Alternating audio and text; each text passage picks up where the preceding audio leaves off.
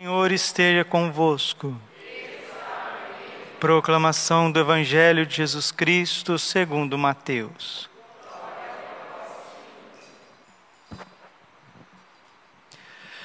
Naquele tempo, Jesus voltou a falar em parábolas aos sumos sacerdotes e aos anciãos do povo, dizendo: O reino dos céus é como a história do rei que preparou a festa de casamento do seu filho e mandou os seus empregados para chamar os convidados para a festa, mas estes não quiseram vir. O rei mandou outros empregados, dizendo: Dizei aos convidados: Já preparei o banquete, os bois e os animais cevados já foram abatidos e tudo está pronto, vinde para a festa. Mas os convidados não deram a menor atenção. Um foi para o seu campo, outro para os seus negócios, outros agarraram os empregados, bateram neles e os mataram. O rei ficou indignado e mandou suas tropas para matar aqueles assassinos e incendiar a cidade deles. Em seguida, o rei disse aos empregados: A festa de casamento está pronta, mas os convidados não foram dignos dela. Portanto, ide até as encruzilhadas dos caminhos e convidai para a festa todos os que encontrardes. Então os empregados saíram pelos caminhos e reuniram todos os que encontraram, maus e bons. E a sala da festa ficou cheia de convidados.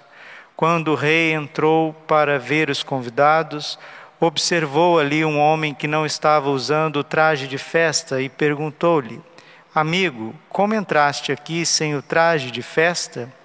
Mas o homem nada respondeu. Então o rei disse aos que serviam: Amarrai os pés e as mãos desse homem e jogai-o fora na escuridão. Ali haverá choro e ranger de dentes, porque muitos são chamados e poucos são escolhidos. Palavra da salvação. Ave Maria, cheia de graça, o Senhor é convosco. Bendita sois vós entre as mulheres, bendito é o fruto do vosso ventre, Jesus. Santa Maria, Mãe de Deus, rogai por nós, pecadores, agora e na hora de nossa morte. Vinde, Espírito Santo, vinde por meio da poderosa intercessão do Imaculado Coração de Maria, vossa amadíssima esposa. Podemos sentar um pouquinho.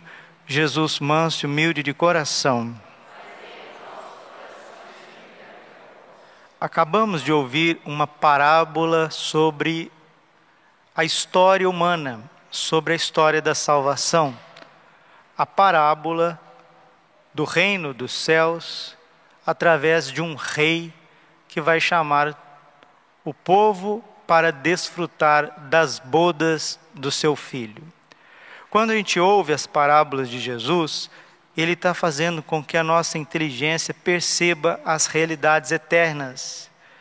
Então, fica muito claro, claro, fica claríssimo para nós que nós, seres humanos, desdenhamos de Deus. Ou seja, Deus quer dar o máximo para nós, Ele quer dar o sumo bem, a felicidade eterna ele quer dar para nós um corpo glorioso, uma alma totalmente purificada, imaculada, irrepreensível, unida a uma natureza transformada pelo poder da ressurreição, um condomínio de luxo que é o céu, e a gente pensa se a gente quer.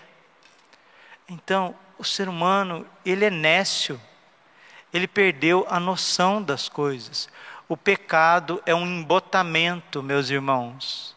O pecado faz com que nós escolhamos o que é vil e rejeitemos o que é bom, o que é belo. São João Maria Vianney diz que o demônio, ele é tão tacanha, tão mesquinho, que quando ele quer fazer com que nós pequemos, ele mostra só a parte prazerosa do pecado, a parte que atrai, que traz prazer, que deleita os sentidos, mas a parte horrível, que é a morte da alma, o tormento, o remorso, ele esconde. E essa parábola de Jesus ela é tão atual porque você experimenta é, convidar as pessoas para é, fazer um, um, curso espiritual, fazer uma consagração, fazer uma vigília. Né? Eu mesmo, na minha vida, quantas vezes as pessoas que estavam mais próximas, mais próximas, eu sonhava em fazer uma coisa boa com essas pessoas que estavam mais próximas Aí convidava para fazer um cenáculo, para fazer uma formação, e a resposta era a mesma resposta da parábola.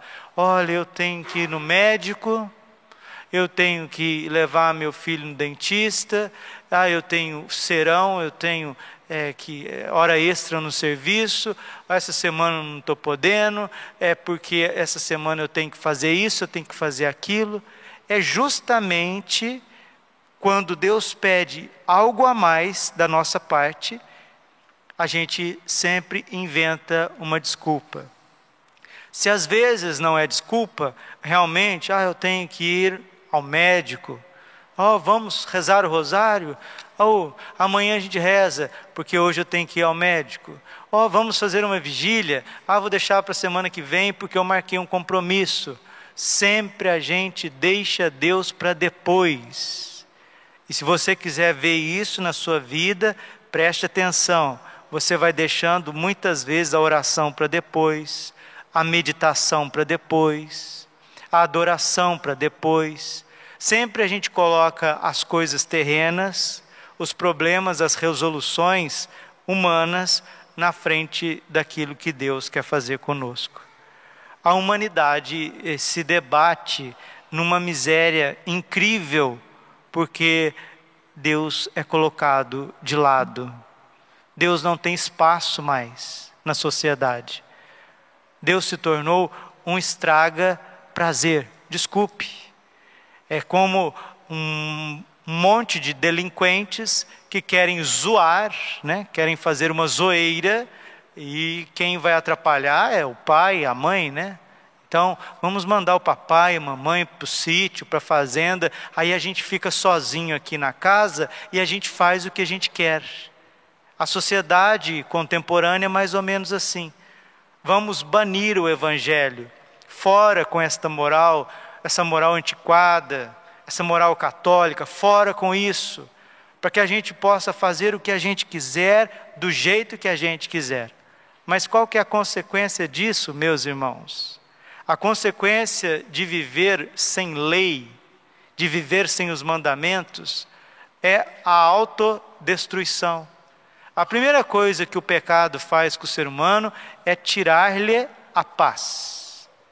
Ao invés de vir aquela tranquilidade do coração de alguém que está em paz consigo, com o próximo, com Deus, com a natureza, a pessoa fica atormentada, a pessoa fica inquieta, tem alguma coisa no mais profundo que não está bem.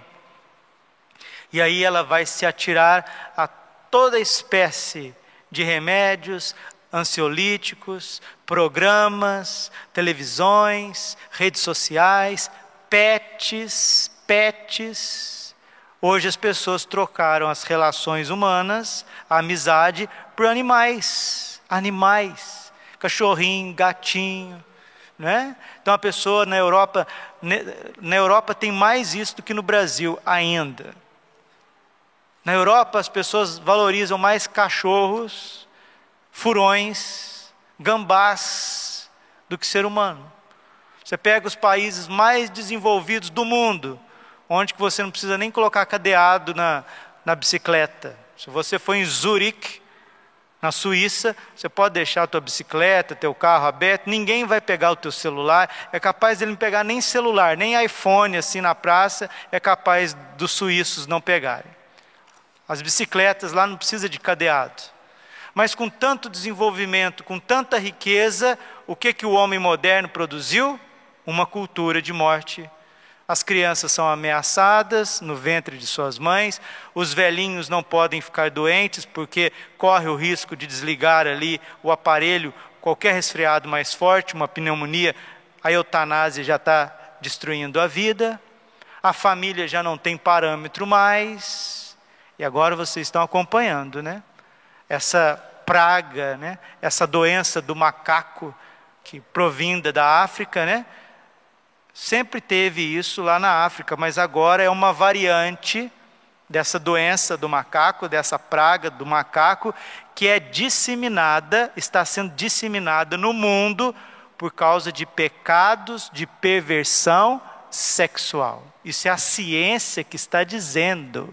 É a ciência que está dizendo. 90% das pessoas que adquiriram essa praga, essa peste do macaco, que está passando para todos os lados, no Brasil já tem casos, mais de 18 mil casos no mundo, isso vem da perversão sexual, contrariando aquilo que é a natureza humana, a natureza humana. Porque nenhum passarinho vai nascer de duas passarinhas. Né? Nenhum porquinho vai nascer de duas porquinhas. Nenhum cavalo vai nascer de dois cavalinhos. Não. Quem tem o mínimo de bom senso percebe que a natureza segue uma lei, uma lei própria, uma lei que está inserida no seu ser. E o ser humano também tem isso. Mas como o ser humano é livre, ele consegue se rebelar contra Deus.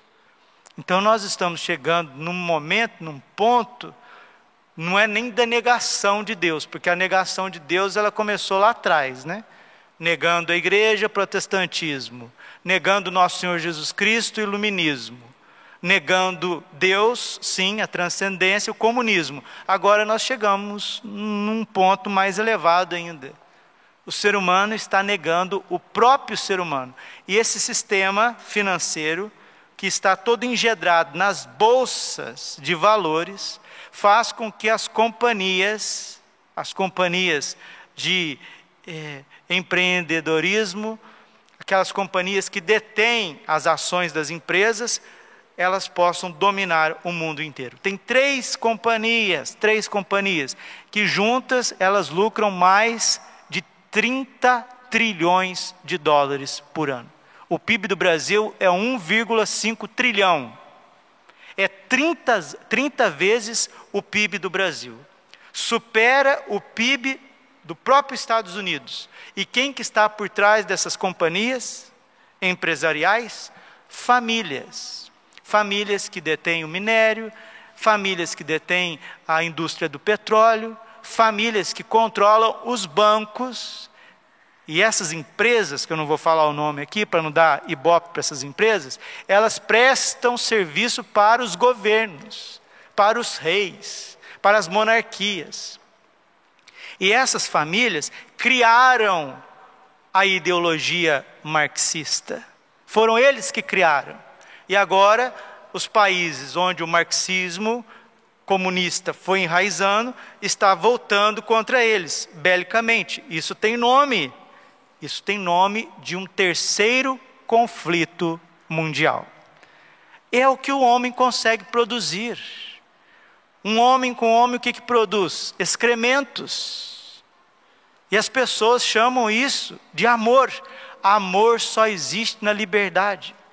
Veja o que o catecismo da Igreja Católica fala sobre a virtude da castidade, que é uma virtude humana, viu?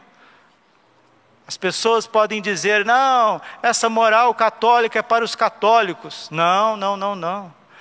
Aquilo que realiza o católico, realiza o judeu. O que realiza o judeu, realiza o muçulmano. O que realiza o muçulmano, realiza o budista, o hindu.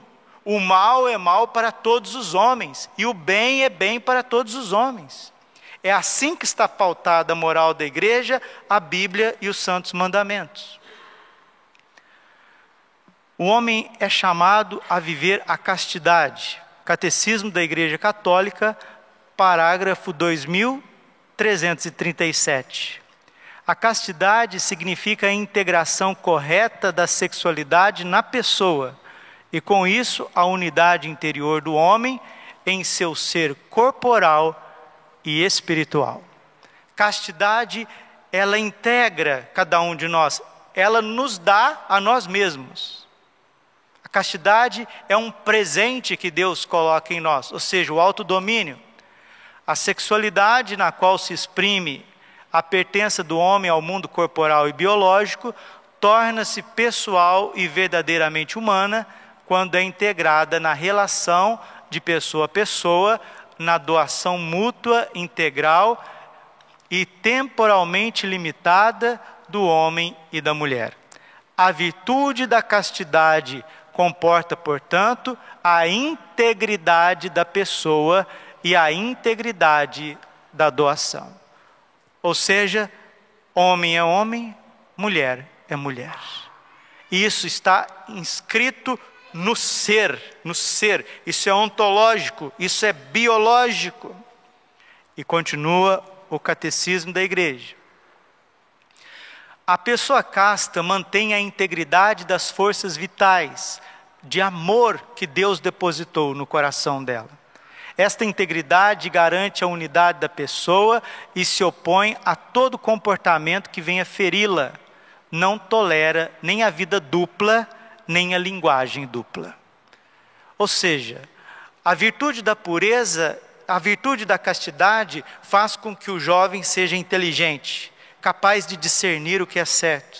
Faz com que a moça, a moça que ainda está se preparando para o matrimônio, não perca a sua inteligência nas paixões, mas que vá desenvolvendo o seu coração, vai desenvolvendo o seu intelecto, o seu próprio organismo vai se desenvolvendo.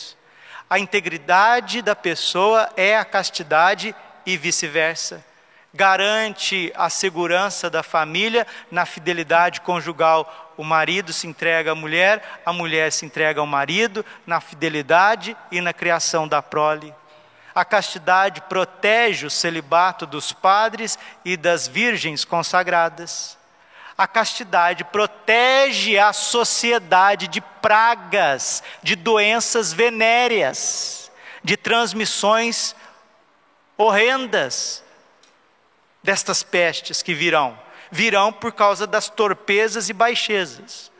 Na África, onde tem o maior índice de HIV do mundo, o que, que aconteceu em alguns países, como Uganda? O índice das pessoas com contaminação do HIV diminuiu drasticamente. Por quê? Começaram a dar preservativo para a população? Não. Os missionários católicos, também evangélicos, começaram a ensinar para a população ugandesa o dom da castidade, a abstinência sexual, a temperança, a continência, para que seja vivido com um parceiro dentro do matrimônio. E aqueles que são solteiros vivem a fidelidade e a mortificação diante de Deus. Isso é o Evangelho puro e simples. Mateus capítulo 5, versículo 8. Bem-aventurados, felizes os puros, ó, felizes os puros de coração, porque verão a Deus. Mas não é que vai ver Deus só na eternidade, não, vai ver Deus na Bíblia. A pureza faz com que a palavra de Deus fique viva vai ver Deus na Eucaristia, que é a, a pureza da pureza. Jesus Eucarístico é a pureza da pureza. 1 João capítulo 3, versículo 3: Todo aquele que espera nele purifica a si mesmo como ele é puro. Jesus é puro. Jesus é íntegro e o que ele quer dar para nós é o dom maravilhoso do seu amor. E o amor de Deus não suporta ambiguidades. Em Deus não há sombras, em Deus não há trevas. 1 João 1,5: Deus é luz e nele não há treva alguma. Por isso que São João, que é o discípulo do amor, conhece o coração de Jesus, o mais novo dos apóstolos, um jovem virgem um jovem íntegro, um jovem que cuidou da Imaculada, um jovem que celebrou a Santíssima Eucaristia para Nossa Senhora, um jovem que cuidou de Nossa Senhora, que fez refeições com ela. Olha onde vai o coração de Jesus. Ele entrega sua mãe puríssima Imaculada aos cuidados de São João Evangelista, que era um jovem casto, virgem, puro.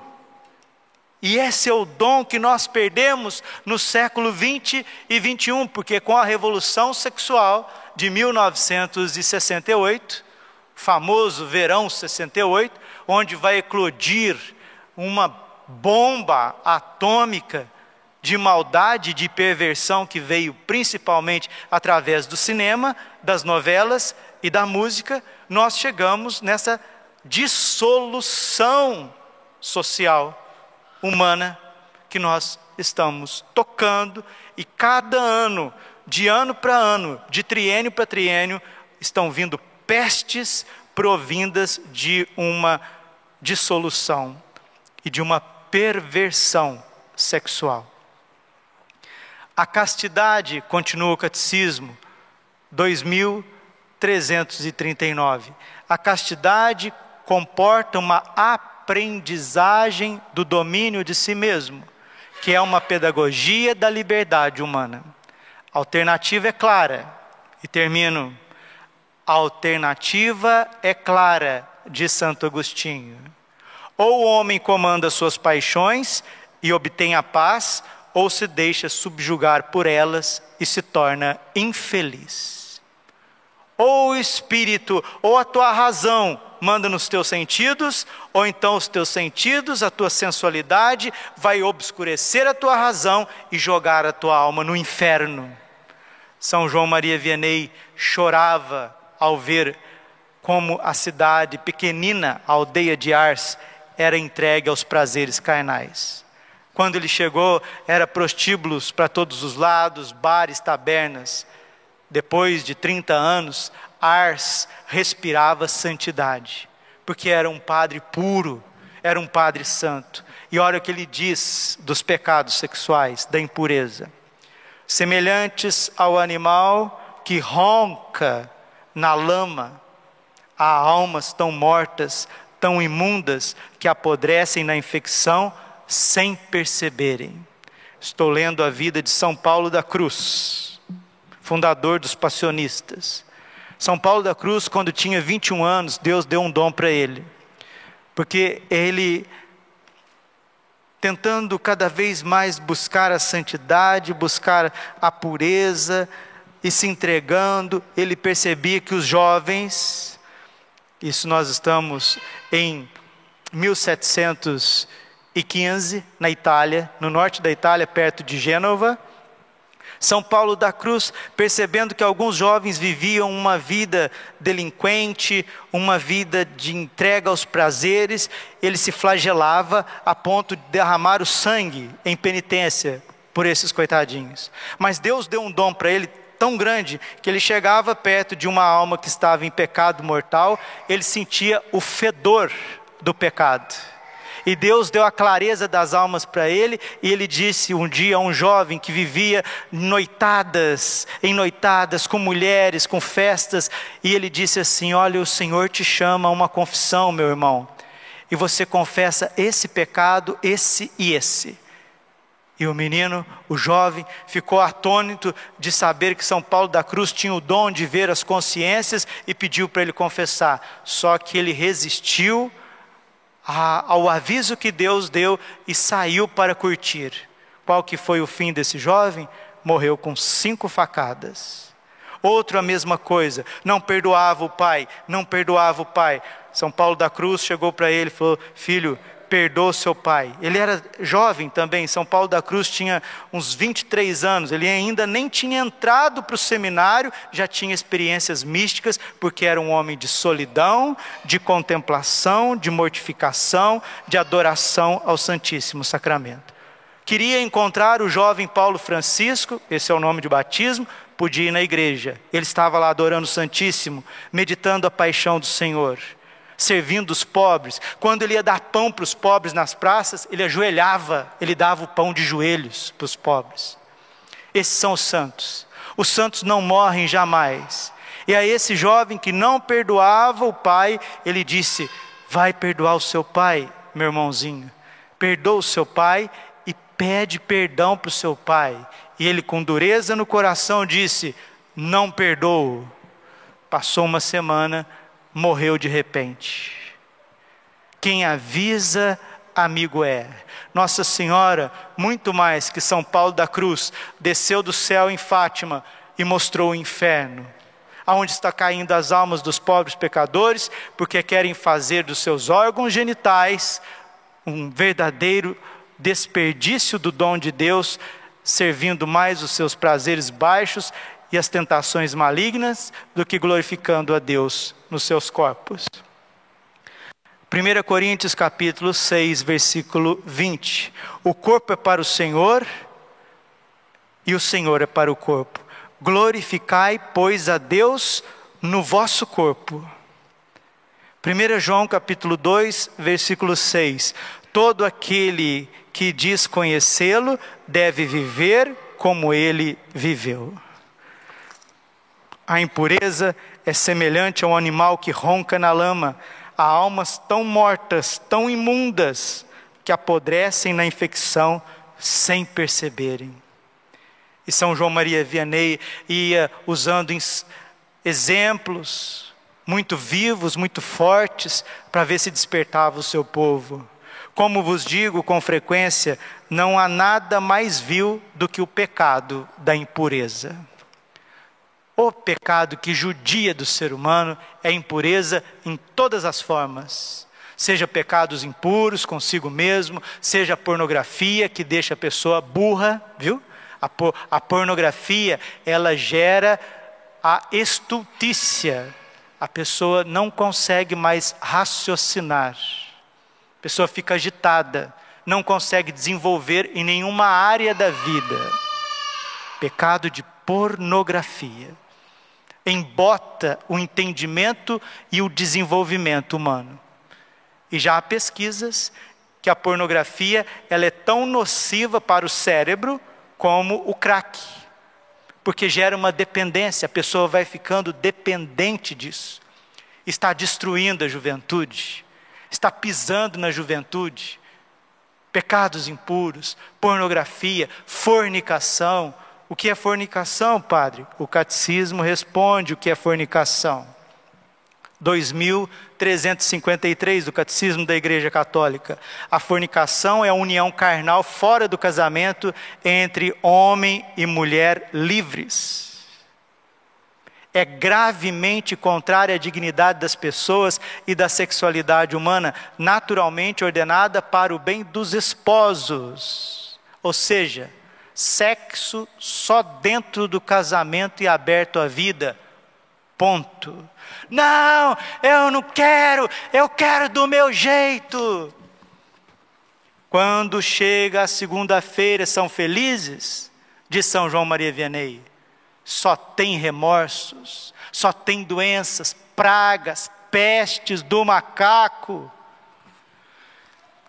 bem como para a geração e educação dos filhos, por isso Deus criou o ser humano sexuado, aberto à vida. Além disso, é um escândalo grave quando há corrupção de jovens. Ou seja, a sociedade grega e a sociedade romana, os impérios greco-romano, se dissolveram na imundície, na estultícia. E os nossos tempos está acontecendo a mesma coisa. Padre, essas pestes, essas pragas provindas do macaco pode chegar na gente, padre, pode chegar na população comum? Infelizmente, quando uma praga, quando uma peste começa a ser disseminada pela baixeza, pode chegar a todos nós, porque não depende de relações sexuais, o contato com as feridas podem passar. Por isso, vamos rezar a Deus que nos proteja, traga não só contra as pestes físicas, mas muito mais as tentações e as opressões malignas, traga as medalhas bentas de São Bento, de Nossa Senhora das Graças, faça a coraça de São Patrício, tenha água benta em casa, tenha sal bento exorcizado.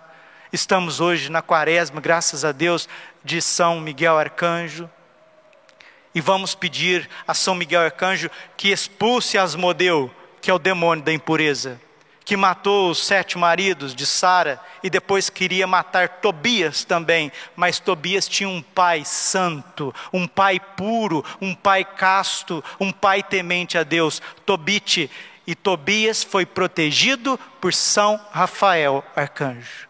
Protejamos os casamentos com a presença dos arcanjos, que exorcizou Asmodeu e jogou no, no deserto.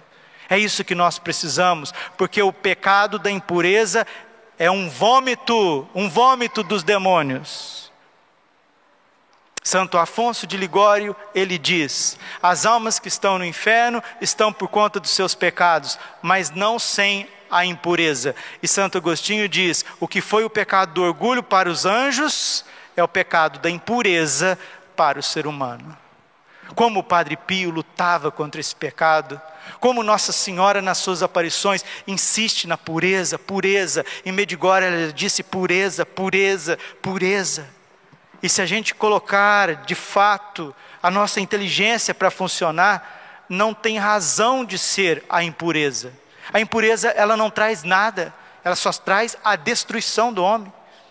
Porque a sexualidade humana, que é bela, que Deus criou, é para o matrimônio, para a união de um homem e de uma mulher, para vir a vida no casamento monogâmico dentro da fidelidade. É isso que Deus quer de nós. Nos preparamos nos preparemos, consagremos a Nossa Senhora, peçamos o auxílio dos anjos, que nós vamos viver tempos de muitas pestes, porque quem, como diz o ditado, né? Quem cospe para cima, desculpa a expressão, cai na testa. Quem planta vento, colhe tempestade. 1 Tessalonicenses, capítulo 4, versículo 6. Deus se vinga de tudo, pois Ele não nos chamou à impureza, mas à santidade. Quem come açúcar, açúcar, açúcar, vai ficar com o sangue cheio de glicose. Quem come gordura, gordura, gordura, vai ficar com o sangue cheio de colesterol. Quem come muito sal, muito sal, muito sal, vai ficar com o rim cheio de pedra. Cada ação tem a sua reação. Quem faz da sexualidade humana um parque de diversões, vai ter as pragas e as pestes que provêm disso. Que Deus nos livre e nos guarde. E que nós despertemos, enquanto indivíduos e também sociedade, para esses males que são consequências das baixezas morais. Glória ao Pai, ao Filho e ao Espírito Santo, como era no princípio, agora e sempre. Coração imaculado de Maria, confiança, saúde e vitória.